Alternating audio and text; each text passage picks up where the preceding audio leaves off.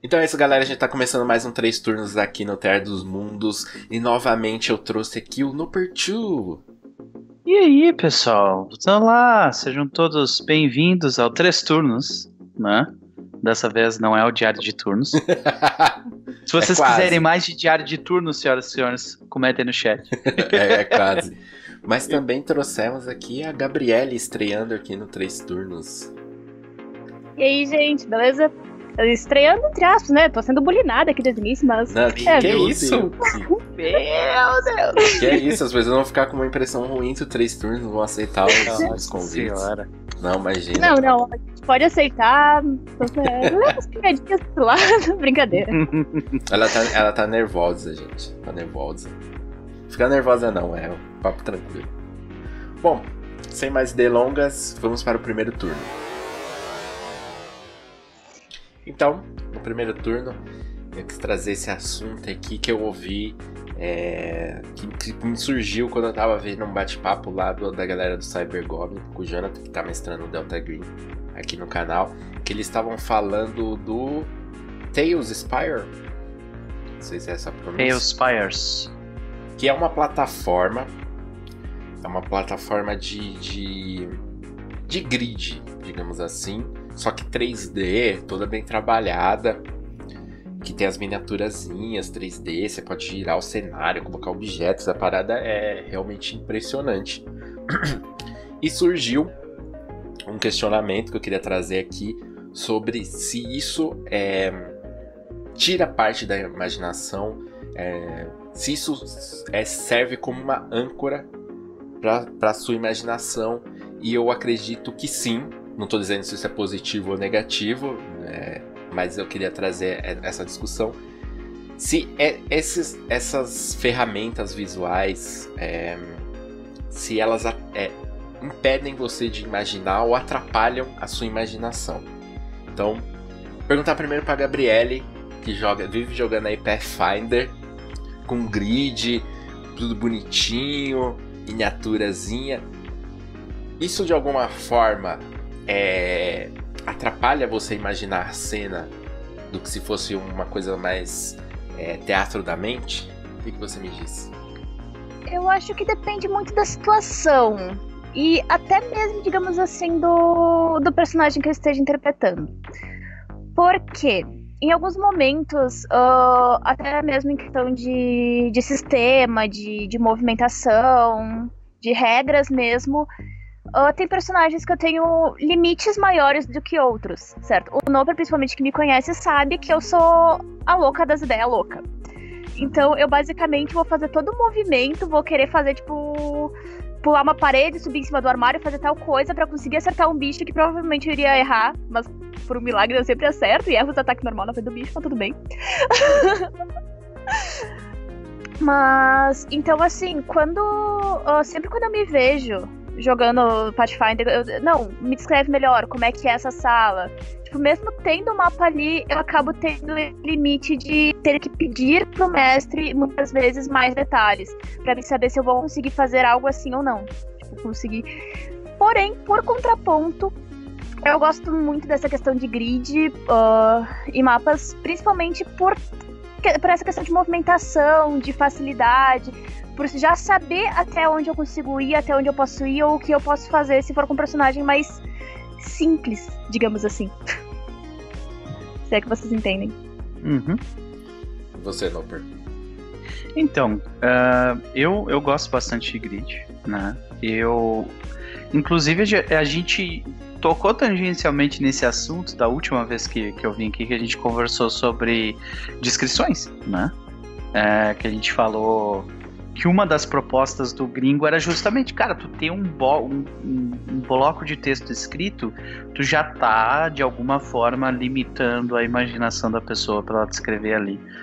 Eu acho que isso é inevitável. Existe existe ah, um poder de influência que, que coisas concretas ah, coisas mais concretas visualmente ou áudio fa- fazem com o indivíduo que tipo Uh, inclusive, eles, eles estão lá para te ajudar de alguma forma, mas eles podem ser utilizados também para reduzir a, a, onde eu poderia chegar, né? Porque, mas é aquela situação, tu tem um.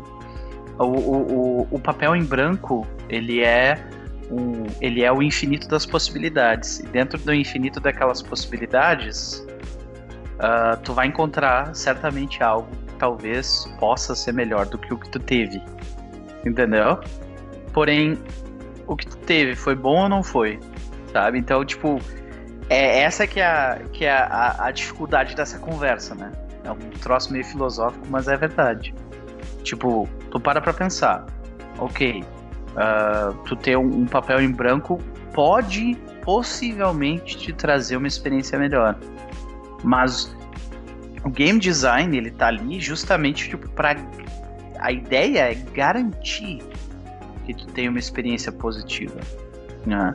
Então, para isso, eles se utilizam de parâmetros e definições que vão tentar, tipo, literalmente, tipo, é aquele toque assim que te deixa na cara do gol sem goleiro para tu chutar, entendeu? Tem pessoas que não gostam tanto disso, é, desse tipo de game design, e eles acabam fazendo muito mais homebrew, mexendo consideravelmente na estrutura de aventuras, ou muitas vezes, inclusive, nem tocando em aventuras prontas. Mas o grid, ele tem seu lado positivo, assim como dentro dessa conversa, o lado positivo é os jogadores e o mestre têm, têm uma ajuda visual uh, para tomar decisões dentro do jogo, né? Mas tem o um lado negativo, que é, ok, eu tinha imaginado esse lugar de uma forma muito mais uh, detalhada e muito mais. Uh, muito mais. É olha o Howdy, me tira da. me tira da. Uh, a linha de raciocínio acontece. Que o Howdy é bonito, ele merece a minha atenção. Mas é aquela parada do. É praticamente a mesma discussão do o livro é melhor mas o filme é bom, sabe? Sim, exatamente. Então. Pode continuar. Então é aquela, é aquela coisa, sabe? Tipo assim, o filme que tu, que tu viu, tu gostaria que ele não existisse? E tu que tivesse, tivesse só aquilo da tua cabeça? Ou tu tá feliz porque teve um filme que foi feito sobre aquele livro, né? Sim, sim, eu, eu, eu entendo. Eu nem, eu nem quero julgar é, nessa discussão se isso é melhor ou, ou não, nem, nem uhum. é esse meu ponto. Mas eu, eu, eu acredito que é o seguinte: quanto menos abstrato for aquele apoio visual ou audiovisual, mais difícil é para você imaginar, porque eu acho que a imaginação ela entra com muita facilidade dentro das lacunas. Até por isso que, que, que é, no livro Tipo, você não precisa se esforçar para imaginar. À medida que você vai lendo o livro, você vai imaginando. É inconsciente. As imagens vão surgindo na sua cabeça à medida que você vai lendo as descrições e tal. É, para mim, quando é, dá aquele momento de rola iniciativa e abre o grid, é, para imaginar os personagens como personagens mesmo, exige um, um, um bocado de, de esforço consciente. Porque eu começo a imaginar em distância, em quadrado, em tipo, tática para onde eu vou me movimentar. Tipo, é, meu mindset muda completamente. Uhum. Eu não uhum. começo mais a ver aquela sala ah, com as paredes tortuosas e a, a luz fraca. Não, peraí, eu vejo o grid, eu vejo aquilo. E quando eu, quando eu vejo é, essa ferramenta, né, que, que, eu, que eu achei do caralho, acontece muito mais. Porque ela é muito menos abstrata. Ali você vê as coisas tudo ah. muito concretas. 3D. Né? Exato, você pode girar. A mesma coisa um jogo. Tipo, quando você tá jogando, é muito difícil você imaginar algo além do que você tá vendo ali na sua tela, vendo e ouvindo. Eu até ah. acho que o, o Tibia é um ótimo RPG, porque você tem que imaginar bastante, porque ele não te dá nada, nem som ele tem, né? Nossa, boa. Dá um. É isso, isso, é. Só com o cachorro morto, coitado do jogo tem 20 anos. Eu quero é. propor um desafio. Manda. Para nós três aqui. Uh, eu ouvindo como tu foi falando, Cass, e vendo um pouco da tela de do desktop do meu computador, que é de RPG, é um, um grupo de contra, tipo, atacando inimigos. Uh, eu me toquei que realmente, em todas as batalhas que eu tive, até mesmo uh, em jogos que não tiver, que a gente não jogou com. Uh, com grid, isso. eu nunca me coloquei realmente no lugar da personagem. Eu nunca, tipo, abaixei que nem um filme imaginei assim, olhando pro lado, o aliado aqui, o aliado ali e os inimigos na frente. Nunca, nem uma única vez. Eu acho que o mais próximo disso foi num quase. Um, um quase tombo, digamos assim, de quatro andares com uma bruxa na minha perna. Tipo, acho que foi o mais próximo disso. Mas, então, vamos tentar fazer, uh, fazer isso numa próxima vez que eu voltar, ou que eu convidar vocês pro, pro Spellcast, ou que a gente se vê de novo no Perchu, a gente retoma esse assunto de novo. Pra saber como é que foi a experiência de tentar ver dessa forma, tentar ver uma batalha dessa forma. É, é isso, Mas isso eu, é um ponto. Eu... Isso é um ponto interessante. É, mesmo quando é, eu imagino a cena, dificilmente eu imagino a cena em first person.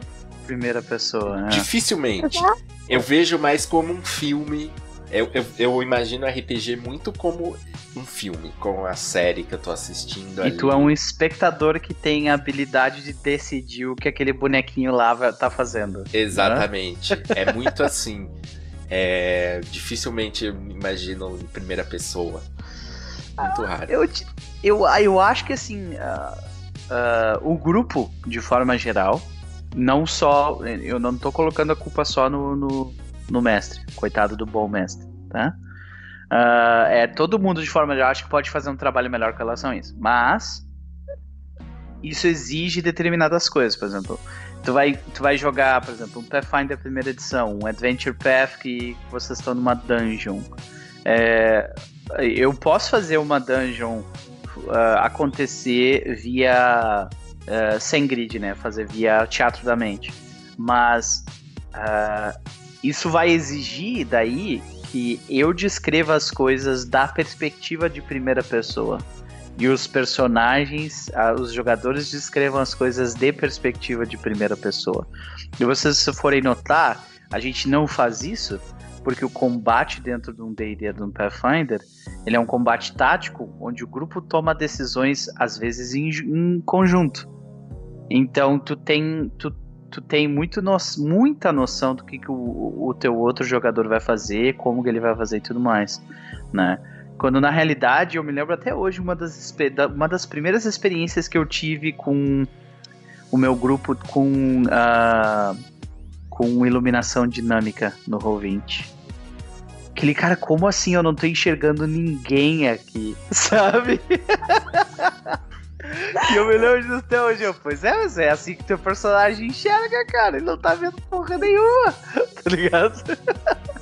Cara, é, sobre, sobre essa parada de, de masmorra e tal, uma coisa que eu não gosto, e nunca gostei, é exploração, é o Dungeon é, Crawl, é por grid, sabe? Fazer essa, essa fase de exploração, que não tá tendo combate, ah, move aqui, entra aqui. Eu, eu, eu não gosto, justamente porque para mim é muito mais difícil imaginar e, e, claro, você ganha muito de saber a dimensão correta da sala, dos corredores, até onde vai, e com a luz dinâmica do, do Rotene é muito maneiro.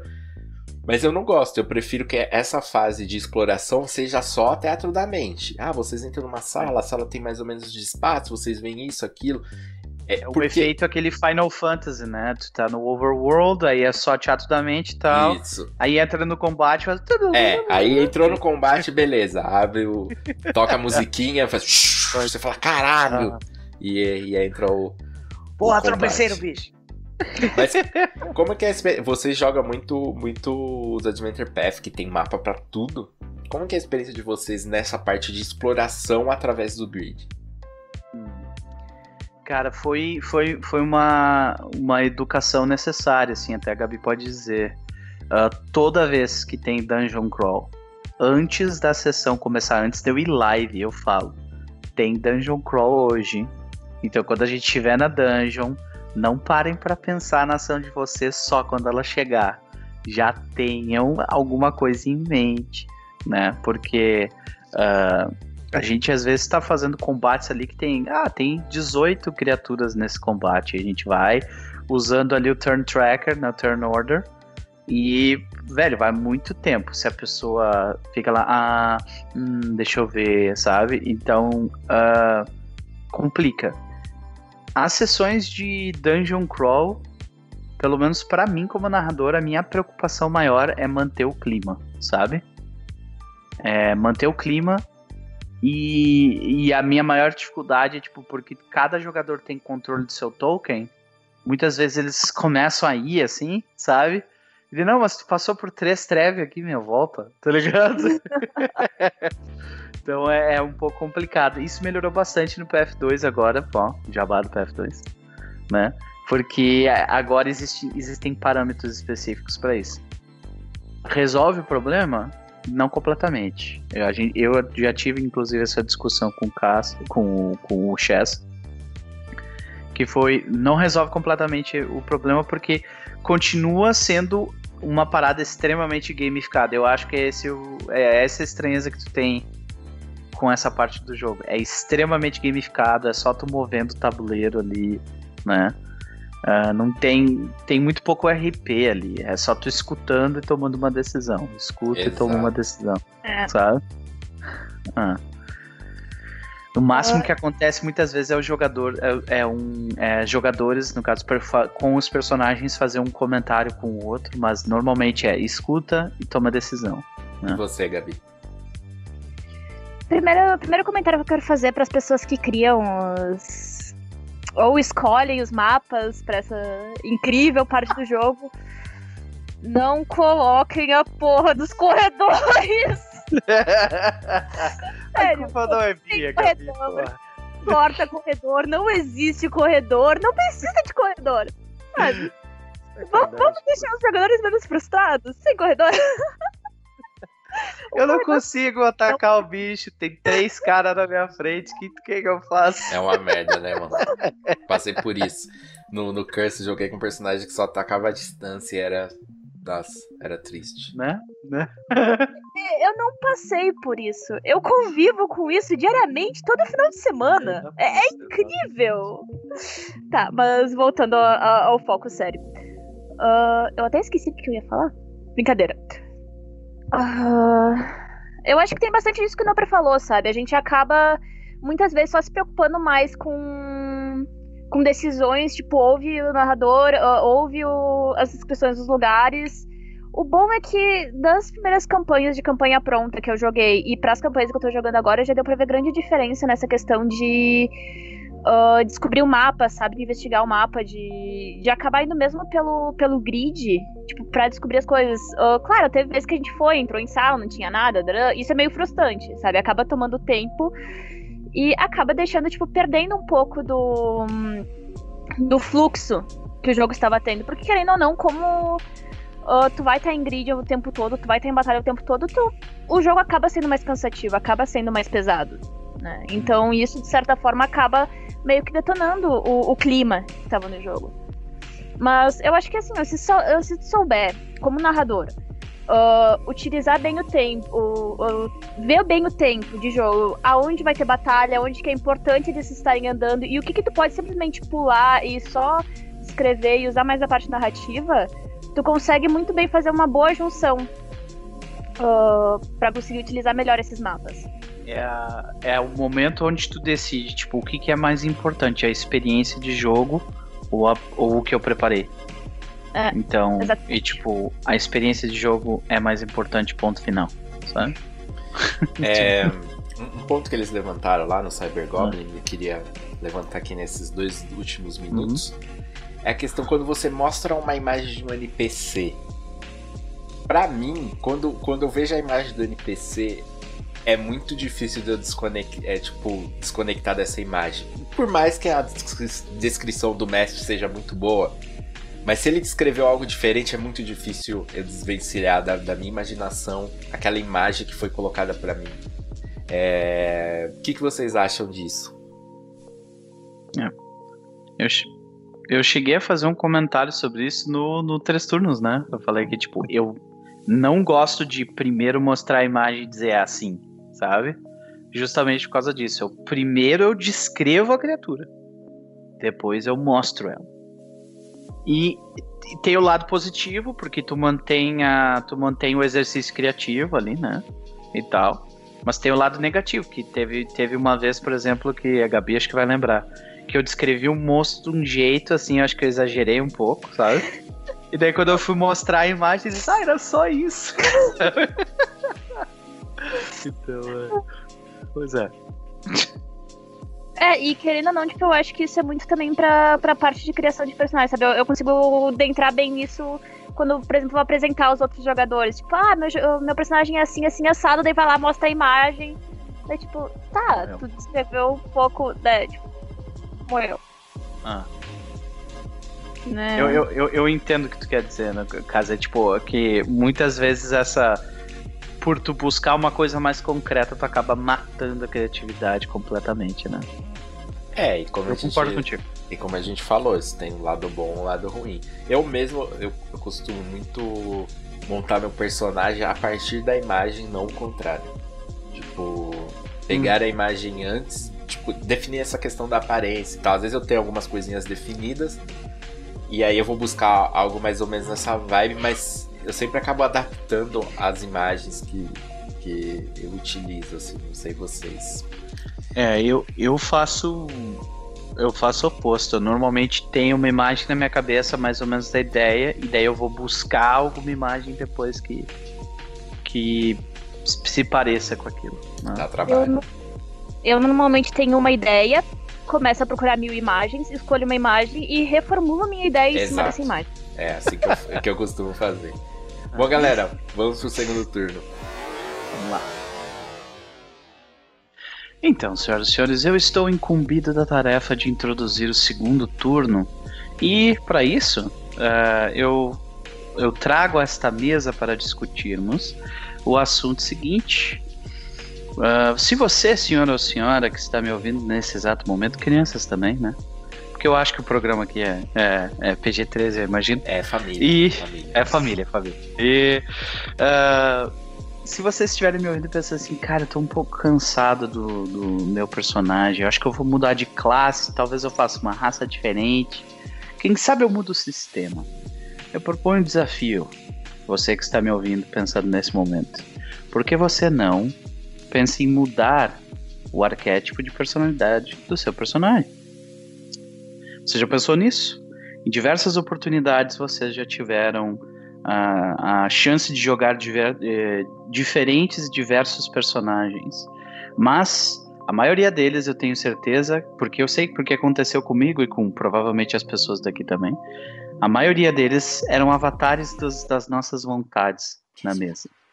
Então por que não explorar alguma coisa um pouco diferente? Por que não fazer algo drasticamente, uh, quem sabe até oposto à tua personalidade, né? É, eu queria saber da experiência do resto da mesa, como que vocês, uh, como que vocês começaram a explorar isso? Como é que foi a vida de vocês dentro do RPG, dentro dessa ideia? Vamos lá, começando pela, pela convidada, já que eu sou de casa. Gabriela de casa. Mano, pera, buguei. ela tá nervosa. Eu tô falando. Ela tá nervosa, não fica nervosa. Não fica nervosa. Isso não ajuda. Falar pra não, ficar nervosa não ajuda. e o Slash? E falar pra, pra se acalmar. Se acalma. Também não ajuda. Só, só ignora e ela vai conseguir. Vamos lá. Pronto. É, é, que realmente, tipo, não me vem em mente um personagem que eu tenha feito isso diretamente que não fosse um personagem que já tivesse um um alinhamento duplo, algo que já me levasse a, a ter esse conflito de personalidade, sabe? Eu nunca, até hoje, não tive nenhum personagem que eu cansei no momento que eu joguei até uma determinada parte e pensei, não, não tá legal. Quando isso na verdade acontece, eu sempre dou aquela conversadinha com o mestre e acabo trocando de personagem ajudando a história, né? Ajudando uhum. a dar com a história. Então eu realmente não sei muito o que falar sobre. Então, como é que. Eu queria saber, então, tipo, uh, a maioria dos personagens que tu faz, então, são tu, tu costuma a pensar em alguma coisa? Ah, eu gostaria que esse personagem fosse corajoso, eu gostaria que esse personagem fosse um medroso. Eu queria, tu, tu busca algum adjetivo em específico? Eu acho que sim, mas uh, o importante para mim na criação do personagem, primeiramente, acaba sendo sempre a história. Uh, o que vai definir a personalidade dele, às vezes, nem é tanto essa história, é a história que eu tô fazendo no jogo mesmo. Então eu penso assim, não. Uh, por exemplo, a minha personagem ela vai ser uma paladina e ela precisa ser alguém séria, mas que uh, não seja completamente boa, sabe? Que ela vai ter um, um sentido de bom ou mal dela mesmo. Então, daí, a partir daí, eu vou definir como que vai ser, onde vai seguir. Hum. Claro, obviamente, se eu for ver, por exemplo, esse exemplo de personagem, o que eu pensei nele para início, o que eu comecei jogando com ela, ar esse arquétipo inicial acabou sendo completamente diferente aonde ela já chegou. Uhum. Só que aí foi uma evolução contínua durante a história. Certo. E, e como é que tu explora, tipo, essa diferença você, eu acho que agora eu, eu preciso mudar por causa desse acontecimento. Como é que é essa parte? É exatamente o senso de urgência, mas não o senso de urgência da campanha, do que tu precisa fazer, mas sim o senso de urgência da própria personagem. O que que. Como que ela lidaria com aquela situação? O que que aquilo hum. mudaria, afetaria ela? Então tu tenta te colocar no, no na, na, pele do personagem naquele momento e pensar o que ele faria. Tá. Exatamente. Ok. Como é que é a tua experiência com isso, Cass? Cara, é assim, pela minha experiência RPGística, eu acho que todo mundo, em algum grau, tem um arquétipo de personagem que é meio seu lugar comum, seu lugar uhum. confortável, assim, que a gente sempre acaba recorrendo, mesmo sem perceber. Obviamente eu tenho o meu, é, eu usei boa parte dele no jogo que a gente jogou lá do Cthulhu, né? Então eu jogo muito com aquele personagem que, que é malandro, que é safo, que gosta de enganar os outros. É, eu, eu, recorro muito a esse, a esse arquétipo. Mas assim, eu tento variar porque é, é meio que. Meu primeiro pensamento vai quase sempre para esse lado. Então eu uhum. faço um esforço consciente para variar o arquétipo de personagem que eu vou vou jogar. E isso acaba meio que independe um pouco do, de classe, do tipo de jogo, mas eu tento. Ah, se eu joguei agora com um personagem que é mais malandrão, eu talvez vou jogar com um personagem que é, que é mais heróico. Se eu joguei agora com um personagem que é muito proativo, que toma frente, que tem essa coisa da liderança, eu vou jogar com um personagem um pouquinho mais reativo, que vai ficar mais de cabeça baixa. Então eu tento sempre mudar um pouquinho esses arquétipos é, à medida que eu vou jogando. Mas a verdade é que eu sempre acabo voltando pro meu lugar comum. E daí eu queria perguntar para vocês, devolver essa pergunta, quais arquétipos são seus lugares comuns assim? é, vou te dizer que por muito, muito, muito tempo o meu arquétipo comum foi aquele, tipo, brutamontes cheio das verdades doídas, assim, sabe? Aquele cara que, tipo, tem um, um passado sofrido, sabe? E, e, e, muitas vezes ele é uma pessoa que, tipo, ele era mal e está se tornando, sabe? Tentando fazer um esforço para se tornar uma pessoa boa, sabe? Então, é, a Gabi já deve ter lembrado uns dois ou três personagens, assim. Uhum. É, eu gosto de explorar essa, essa parada, assim, num cara que fez muita merda e ele quer. Uh, ele quer mudar, ele tá tentando fazer um esforço consciente para ser bom, sabe? Em busca da redenção. É, em busca de redenção, exato. Uh, o, esse, é, esse é o meu. Eu acho que é o meu. Meu porto seguro, assim. Mas assim como tu, eu tenho essa mesma característica de eu tento conscientemente mudar, eu tento conscientemente buscar coisas diferentes dentro do jogo, porque justamente pelo desafio que eu propus no início da nossa conversa, né? Que é a ideia de que, cara, um guerreiro, uh, um guerreiro bom e leal, ele é completamente diferente de um guerreiro caótico e mau e se tu souber, se tu souber explorar determinadas ideias dentro de cada arquétipo, né? Tipo, ele é. Ele é uh, tu pega, por exemplo, a história do Capitão América, né? Ele é o, o exemplo clássico do leal e bom e leal. né? E o, e, a, e o arco de história dele durante o, o, a, o primeiro o primeiro e o segundo filmes foram basicamente tipo, é, ele tem que aprender a dar valor a ele mesmo, né? Porque ele tem um bom coração. E no segundo é ele tem que tipo, uh, ele, ele tem que parar de confiar nas instituições porque elas não representam a bondade que ele segue, sabe? Esse é o segundo filme, né? É, então, tipo, ele resolve focar nas pessoas. Então, já nisso aí, tu tem dois arcos que são extremamente interessantes de, de se explorar. E tu pega um cara que é, uh, por exemplo, leal e mal. É o exemplo do Bucky no início, né? Do, do Winter Soldier lá. E daí é. E ele segue um, uma ideia que é tipo da redenção do personagem, né? Que é mais ou menos a ideia que eu costumo uh, buscar. Claro que em jogos onde alinhamento não é uma coisa que faz parte, né? Eu acho que fica inclusive mais fácil de tu buscar, tipo. Uh, tu pega exemplos de séries, pega exemplos de filmes, né? Por exemplo, no, no Delta Green, o personagem que eu fiz foi, foi baseado em parte no, no Dr. House, né, aquele cara analítico, frio, sarcástico. Eu tentei fazer isso, acho que eu não consegui muito, tão bem quanto eu gostaria, mas né, uh, a gente tenta numa próxima vez. Essa era a ideia inicial. E, uh, mas eu tenho um outro personagem, por exemplo, que era um, é um, uma sombra da Idade das Trevas, que ele é um personagem que eu acho que é o mais diferente possível, assim. Tipo, tu pega uma, uma, uma parada que eu gosto de fazer é pegar um aspecto da, da, da minha própria personalidade e exagerar ele absurdamente. Então, por exemplo, tu pega. Uh, tu pega. Eu, eu sou uma pessoa bastante que gosta de contrariar os outros, assim, sabe?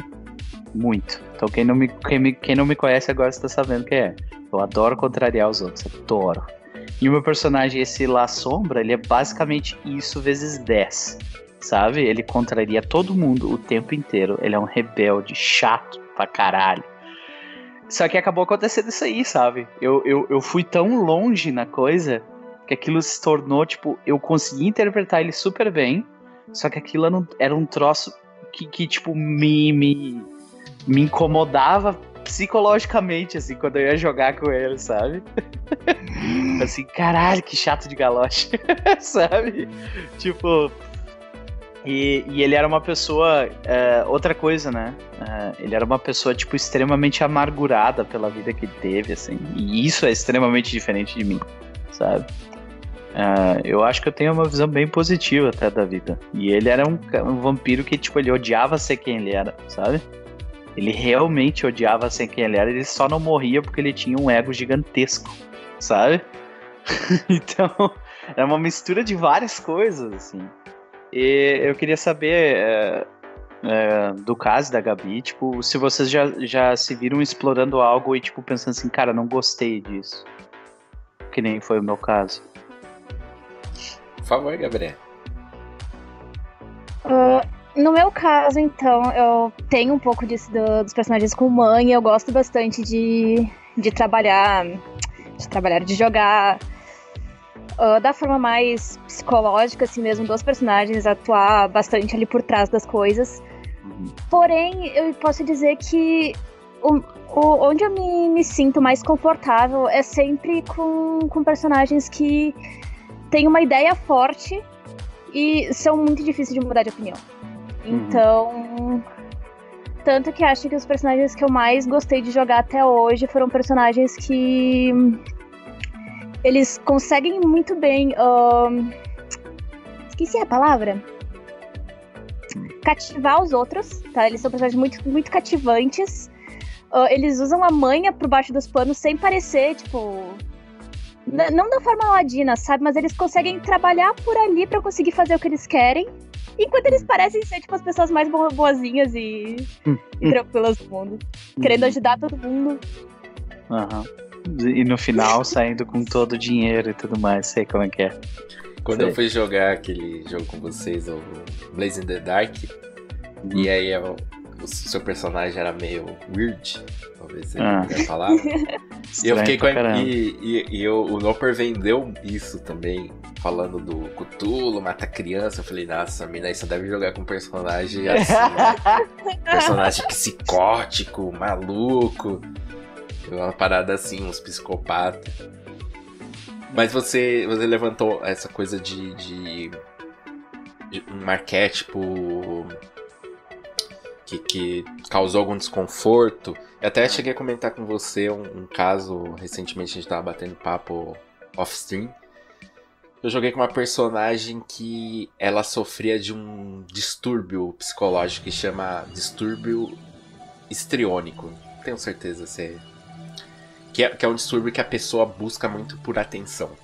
É, tem, tem ah. vários sintomas, mas é, é, basicamente gira em torno disso. É uma pessoa que usa muito de, de chantagem emocional, que ela gosta muito de atenção, gosta de ser o, o centro das coisas. E, tipo, no começo era, era quase uma piada para mim isso. Mas à medida que eu fui explorando é, essa coisa, esse distúrbio da personagem no jogo e isso foi causando algumas consequências dentro e fora de jogo. Isso me incomodou bastante. Essa, essa coisa do, do, dessa personagem ser assim. Então foi um arquétipo que não sei, não sei se hoje eu revisitaria. Sim. Talvez sim, mas com outra cabeça, provavelmente. Ah. Eu te dizer, uh, até tem, por exemplo, um jogo que nem Vampira Máscara, né? Tu tá jogando V5 agora, tu também. É, o, o sistema de natureza e comportamento praticamente se permaneceu, né? É, eu com essas duas mecânicas, cara, tu consegue criar uma, uma gama de personagens extremamente diferentes. Eu acho que tipo quando eu jogo um D&D, quando eu jogo um Pathfinder, eu mesmo quando eu tô jogando aqueles jogos, eu penso nos arquétipos que, que tem no, no V5 ou nos arquétipos que tem do Vampiro à Máscara, V20 e tudo mais. Uh, porque, cara, eles são muito práticos para tu, tu conseguir resumir uh, resumir uma ideia bem específica, né? Eu, até acho que foi o Chess que comentou isso, né? Ah, quando eu vou jogar uma one shot, alguma coisa assim, eu foco em duas características do meu personagem. E, e, é praticamente isso, né? É natureza e comportamento. São duas características fortes do teu personagem. Uma que tu esconde e guarda com, com segurança e a outra é a tua máscara que tu mostra para todo mundo, né? E eu acho, eu acho que essa é, um, é uma parada que, tipo, para mim, quando eu comecei a, a, usar o vampiro, a máscara e esses conceitos, tipo, acabou uh, se espalhando por todos os meus outros jogos, assim, sabe? Então eu já criei personagens que eram o clássico valentão, brigão, ou sobrevivente solitário, sabe? Coisa do tipo. E hoje eu tô jogando com o Doc, por exemplo. O Doc, ele é um. Ele é um. Uh, uh, juiz, que ele gosta de julgar as pessoas. Não é que ele gosta, mas essa é a natureza dele, de julgar as pessoas. E uh, e ele é um, um, um justiceiro. Tipo, ele é aquele cara que ele quer fazer justiça pelas próprias mãos e sacrificar a si mesmo para isso, caso seja necessário. Então, tipo, é um troço muito diferente do meu último personagem de vampiro, que foi aquele que eu tava falando antes, que é um cara extremamente mesquinho, se odiava e ficava enchendo o saco de todo mundo. E eu acho que através dessa, dessas ideias de comportamento e natureza, isso tu consegue buscar algo muito rico, cara. Então, se vocês estiverem jogando aí quiserem explorar mais esses arquétipos, essas ideias, eu recomendo vocês darem uma olhada nessa parte do sistema. Porque ajuda muito, cara, para uma pessoa mais nova tipo, conseguir criar um conceito em volta disso. Queria saber como é que foi rapidamente então a experiência dos dois quando, quando tiveram contato com essas com essa mecânica, porque Tu tá jogando V5 caso e a Gabi também joga vampiro, mago, lobisomem, jogou tudo lá no, no, no canal. Antes, antes, de falar isso, eu queria só pontuar que você falou do método que o Chess cria personagem. E depois que uhum. ele passou isso, eu, eu, pensei bastante sobre.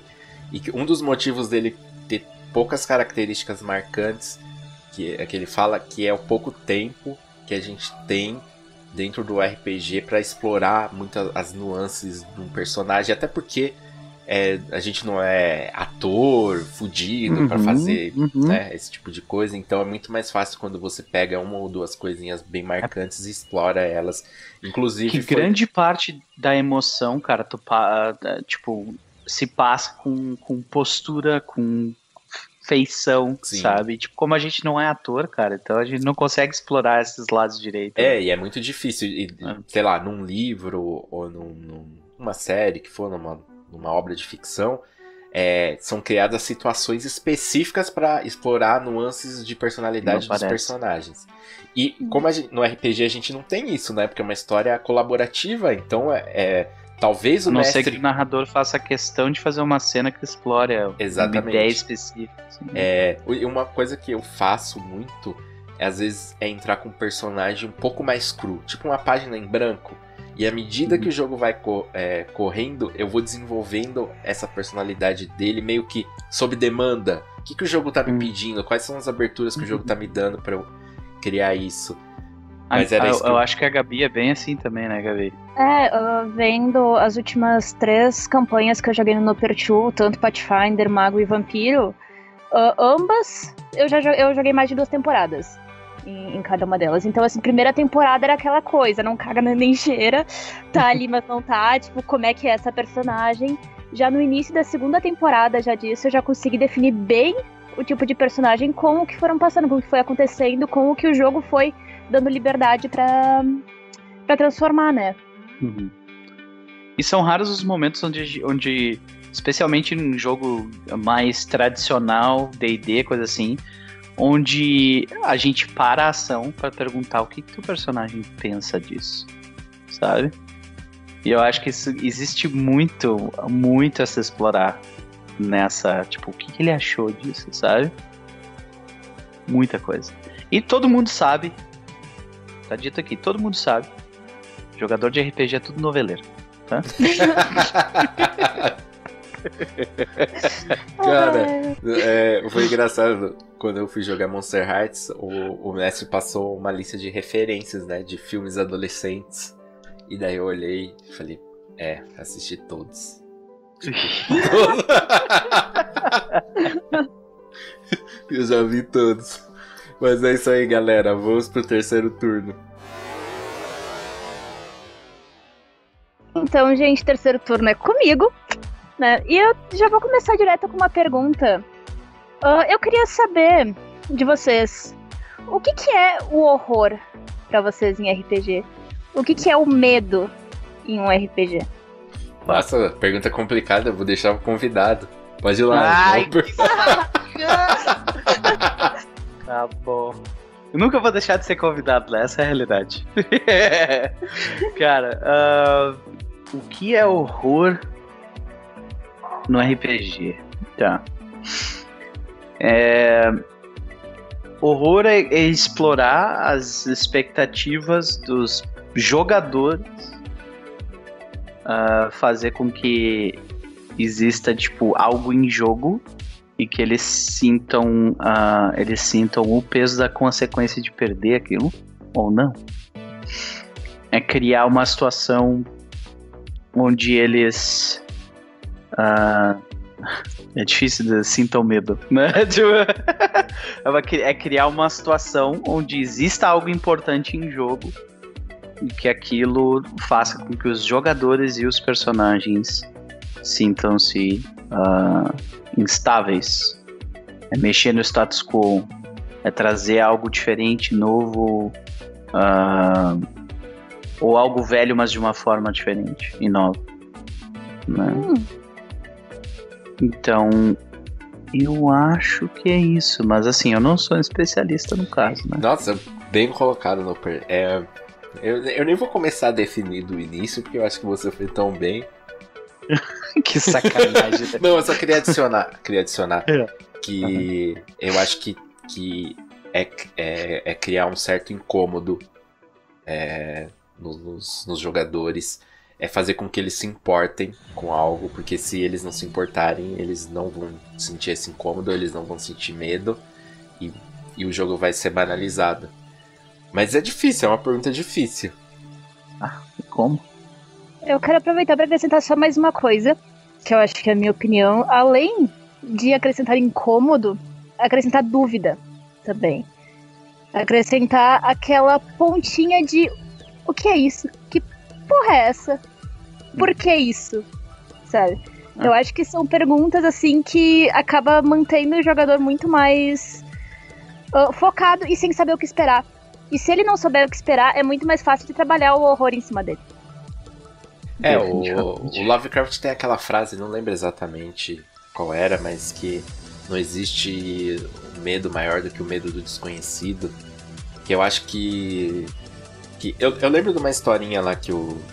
Que o eu acho que foi o Trevisan que colocou isso em alguma. em, em alguma Dragão Brasil.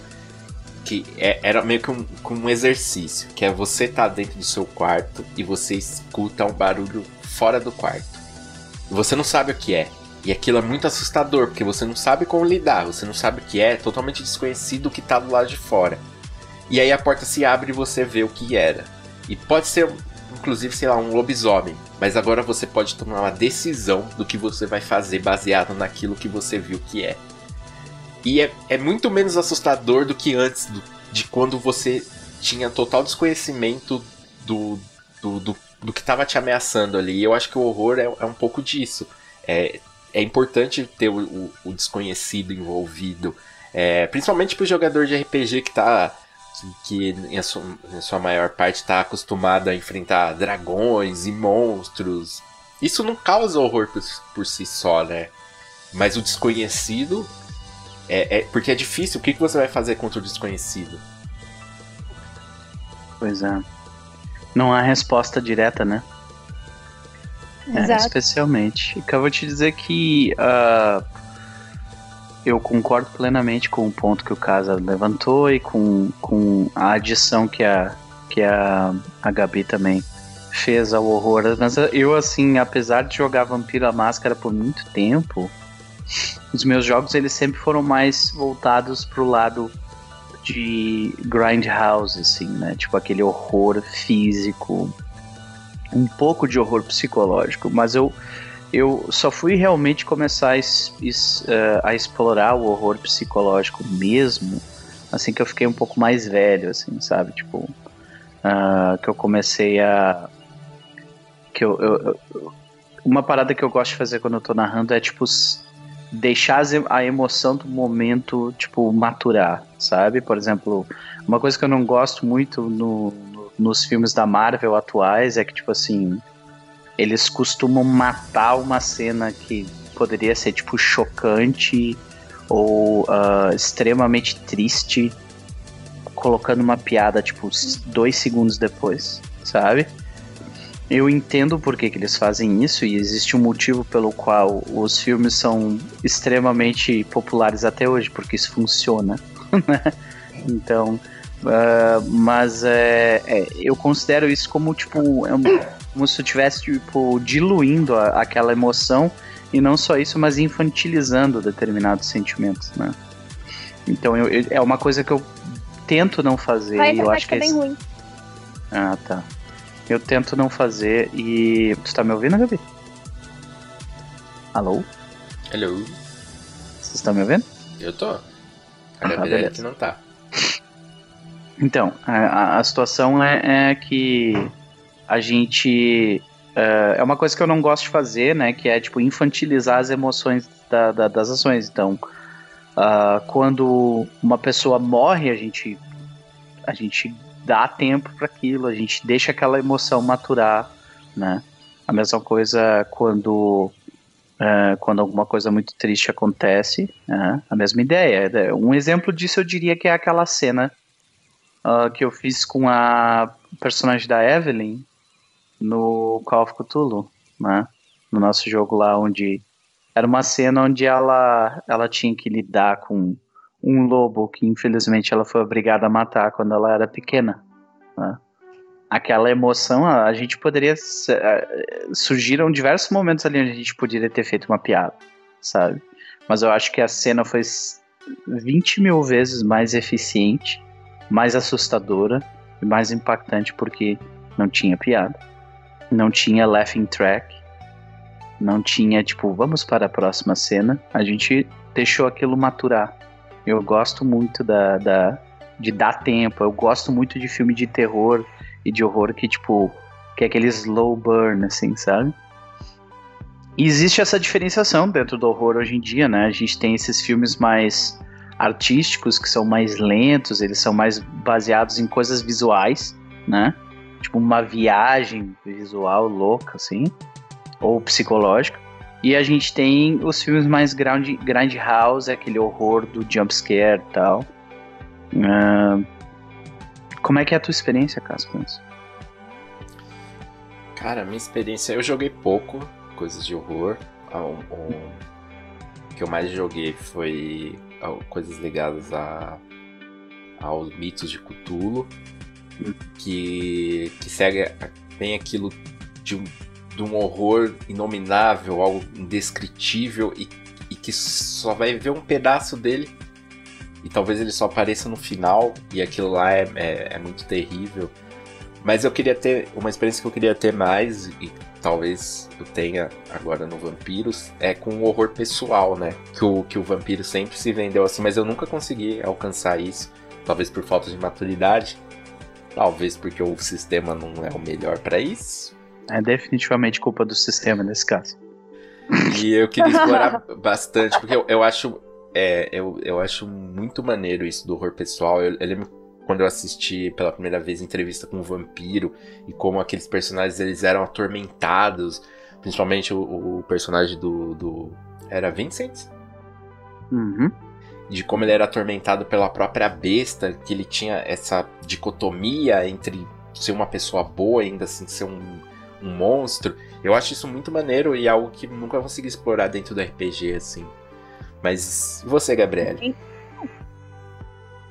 Uh, aproveitando a pergunta uh, sobre horror pessoal, nem em Cthulhu não, não conseguiram.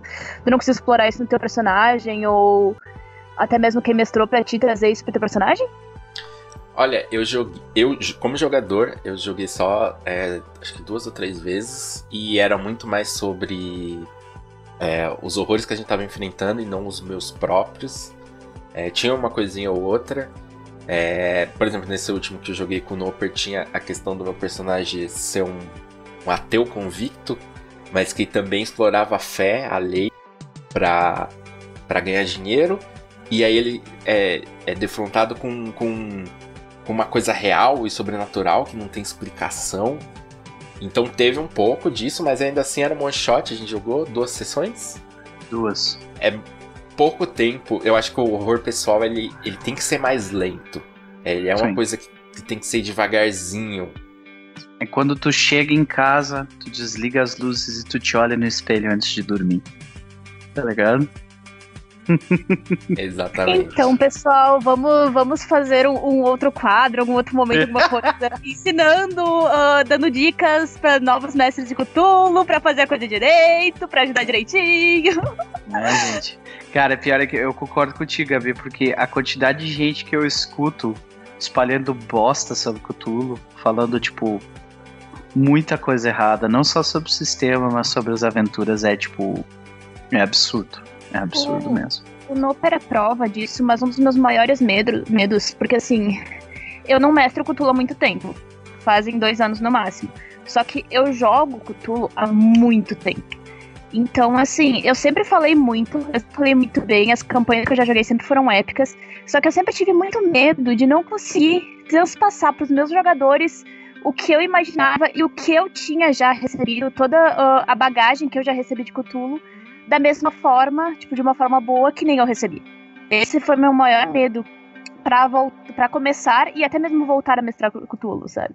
Uhum. E tem muita gente que acaba uh, entrando nesse universo de horror pensando assim, ah não, vou só fazer uma cena creepy com um monte de sangue, com um monte de aquilo, mas gente, não é isso. Não. Ah. Não, é. sabe? Isso de certa forma me incomoda um pouco, porque se tu souber realmente como como pegar os pontos certos do Cthulhu, tu consegue realmente trazer esse horror, porque Cthulhu é horror pessoal. Tipo, a, a denominação de Cthulhu para mim é completamente horror pessoal. o horror do desconhecido e o horror das criaturas, bestas e etc., de história que tu vai acreditar, é, é só um ponto a mais. Porque o que vai realmente chocar os personagens e fazer com que os jogadores realmente se sintam, uh, sintam o, o, arrepio na pele por estar tá jogando, vai ser o horror pessoal específico de, do, do personagem dele. Tipo, Uhum. Eu, eu tô me segurando pra não dar exemplos da última campanha, porque eu ainda quero mostrar pro Nobre, só que tá difícil. É, tá difícil mesmo, eu te dizer. Eu, hoje eu tive que dar. Hoje eu tive que dizer não pra duas pessoas que eu adoraria ter dito sim. Foi mal, mas, né? Acontece. então, cara, é, explorando um pouco a ideia dos tipos diferentes de horror, né? Que nós temos. Tipo, a gente tem. Eu, eu falei do Grand House, eu falei horror pessoal, daí nós temos. Uh, Grand House eu me refiro a tipo horror de corpo, horror físico, tipo aquele filme do Carpenter, o It. É né? que é, esse filme, esse filme também pode ser classificado como body, body horror, né? Que body horror, com, com isso aí. Transmutação, tem aquele a mosca. Mosca, exatamente. Mosca. É. Aí, uh, o, o que mais a gente pode explorar de, de, Existe mais algum outro tipo de horror? Né? Uh, por exemplo, a gente pega um, um horror Hitchcockiano, né? Daquela coisa da, dos... Uh, o horror completamente paranoico, mental, né? Um horror psicológico total. eu gosto muito da ideia do... do esse cara, Jordan Peele, Jordan Peele. Ah, sim. Que ele, é, eu assisti Nós que, recentemente e é muito maneiro. É, eu gosto como ele, como ele consegue explorar, tipo, o horror das coisas cotidianas simples, assim, sabe? Eu acho isso muito legal, cara. Eu não vi esse Nós ainda, mas eu vou falar bem, né? Então, a, a, gente, a gente tem muitos exemplos, né, na mídia em volta de tipos diferentes de horror. Então não é só, tipo, fazer um monte de sangueira e o teu personagem, tipo, ir de, ir de do máximo de vida até dois de vida e, e ah, isso aí é o que te causa medo. Não, cara, isso me deixa frustrado.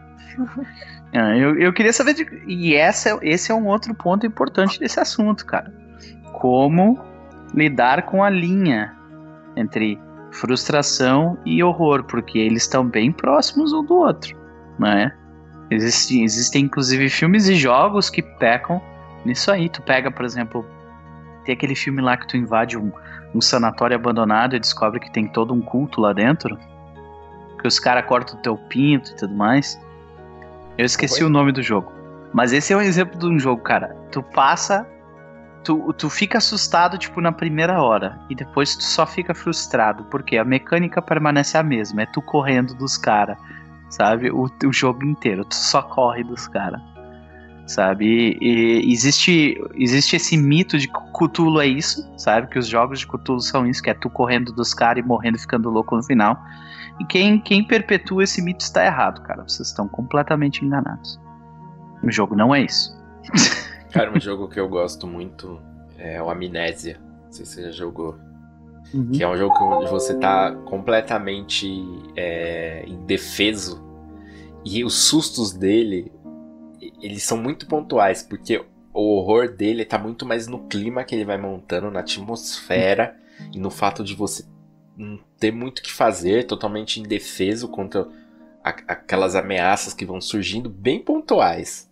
Uhum. E aquele silêncio, aquele ambiente, e, tipo, na minha opinião, foi o jogo eletrônico mais assustador que eu já joguei. Era, era tipo, ao mesmo tempo que eu queria jogar, era muito sofrido jogar. Muito sofrido. Você, tipo, aquele, é aquele senso de autossegurança, né? Dizer assim, cara, não joga isso, tá? teu coração vai disparar. Mas eu não, quero não jogar. Vai. Outro que eu queria é. pontuar é um jogo recente, que é o Resident Evil 2, o remake. Uhum. E que tem o o. O Nemesis lá, ó. Esse cara, eu esqueci o nome Nossa. dele. É... Mr. X. Isso. É Mr. X. O Mr. X, e quando ele aparece, é assustador. É uma coisa. É. Eu sonhei com ele. Porque ele não. Nada para ele, nada. E você, e você escuta os passos dele te procurando, ele abrindo as portas. E, tipo, todo todo o seu sentimento de segurança que o, que o jogo estabelece, assim, ah, você entrou nessa sala. Essa sala da máquina de escrever, nada pode entrar aí, nada vai te ameaçar. Tá E não, não. Ele, ele quebra a parede e te pega. Cara, é muito assustador. Muito, muito, muito. Ah, pode crer. E tu, Gabi? Dizer que quando ele apareceu pra mim, eu, eu tinha duas portas pra seguir. Uma porta que eu sabia que tinha um item específico pra pegar lá dentro, que tinha dois zumbis lá dentro, e outra porta que eu sabia que, que eu não sabia que iria levar até onde ele aparecia a primeira vez, lá do, ah, do, helicóptero, da coisa. Eu pensei assim. Ah, vou seguir por esse caminho que eu não sei pra onde leva, depois eu volto pra pegar a porra do item pra mim abrir o resto das coisas. Mania de exploradora, né?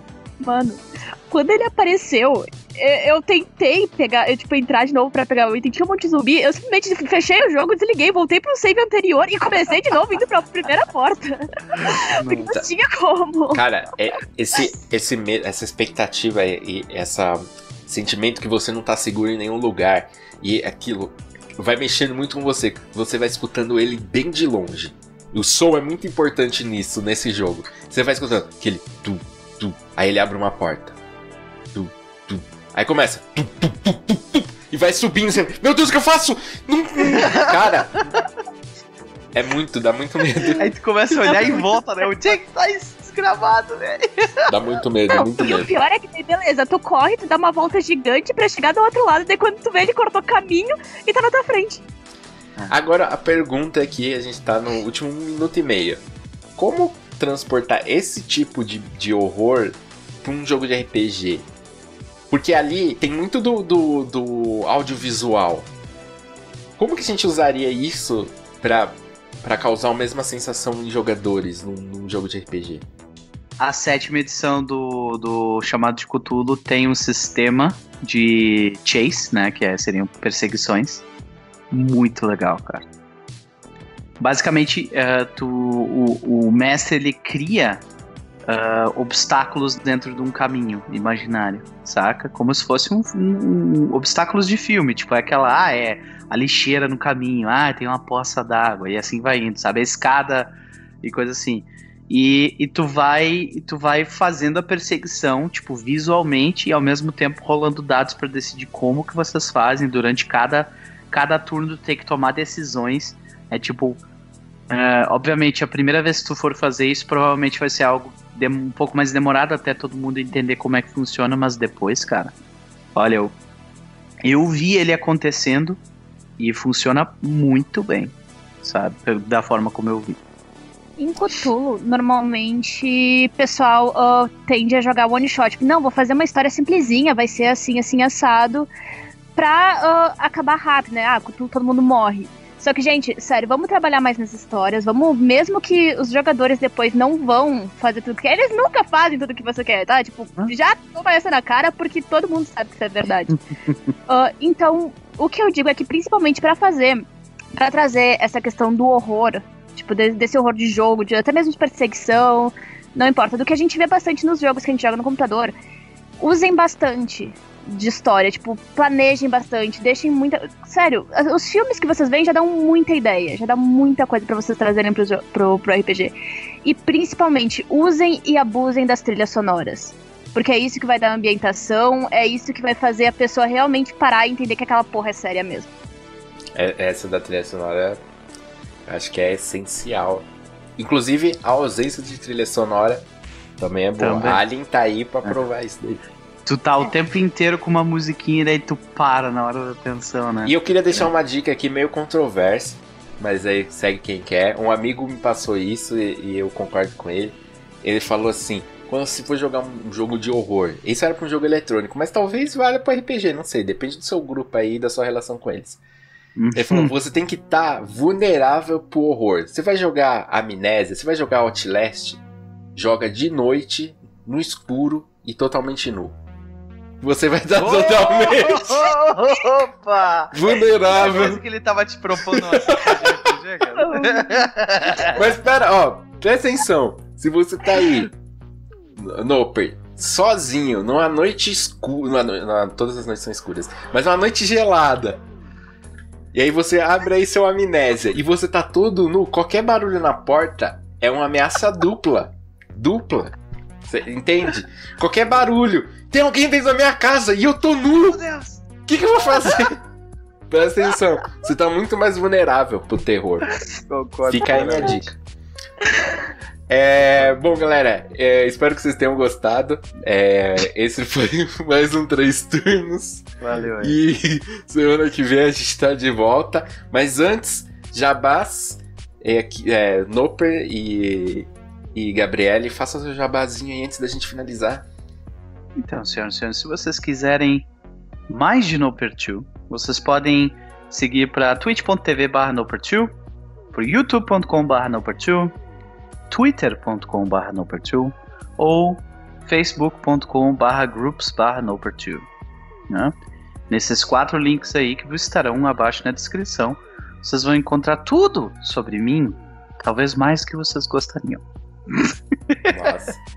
e mais de Gabriele, onde encontramos? Spellcast, uh, Facebook barra Spellcast, uh, Spellcast Podcast. Uh, Instagram, a gente tá. Nosso nosso maior conteúdo normalmente está no Instagram, então é. Spellcast. Uh, pera. Caralho! Galera, não se preocupe. Estão por dentro, né? Não, é. Os links SC estarão aí na Podcast, descrição. SC. Uh, SC Podcast, uh, Twitter também. Uh, twi- Twitter, SC Podcast e o. E a Twitch TV barra SC Podcast também. Daí, tem o, daí nós temos outros canais do, de cada um de nós. Nós fizemos podcasts bem maneiros sobre conteúdo RPG e conteúdo geek. Foco em RPG, né? Porque é vida. E a gente ainda tá meio parado agora por causa de uma reformulação total que teve no, no canal. Então depois acompanhem lá que vai ser muita coisa nova e muito, muita gravação nova. Principalmente com o Noper, que tá sempre lá com a gente também. E mais um pessoalzinho maneiro que fez umas gravações com nós. É isso aí, galera. Então, vai, todos os links vão estar aí na descrição. Confiram lá.